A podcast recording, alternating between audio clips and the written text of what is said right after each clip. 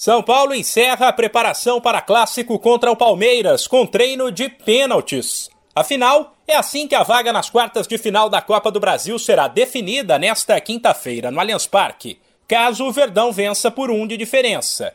No treino, o time também deu atenção à bola parada, um dos pontos fortes do Palmeiras. Além de o São Paulo jogar pelo empate, tem mais notícia boa para o torcedor Diego Costa, Léo, Gabriel Neves, Rodrigo Nestor e Luciano, que cumpriram suspensão diante do Atlético Mineiro no fim de semana, estão de volta. Dos cinco, quatro devem ser titulares. E Luciano, ao que tudo indica, ficará como opção no banco. Quem também pode aparecer na reserva é Nicão, que se recuperou de uma lesão no tornozelo que o afastou dos gramados por mais de dois meses. O possível São Paulo para o clássico decisivo desta quinta, 8 da noite no horário de Brasília. Tem Jandrei, Diego Costa, Miranda e Léo, Rafinha, Gabriel Neves, Igor Gomes, Nestor, Patrick e Wellington. E na frente, Caleri.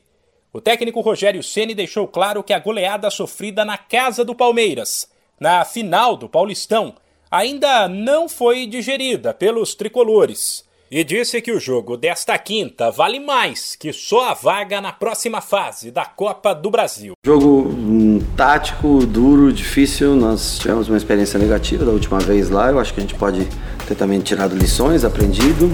É um jogo que tem uma conotação muito maior do que passar de fase. Eu, acho que é, é tentar recuperar algo que ficou para trás é, na final do Campeonato Paulista, que acho que recupera um pouco mais jogadores.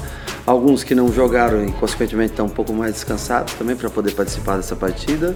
Então a gente vai, vai fazer, não vai medir esforços realmente para tentar fazer o São Paulo passar de fase na Copa do Brasil. Fora de campo, o São Paulo acertou a saída do meia Gabriel Sara, uma das joias das categorias de base, e que foi vendido para o Norwich da Inglaterra pelo equivalente a 60 milhões de reais.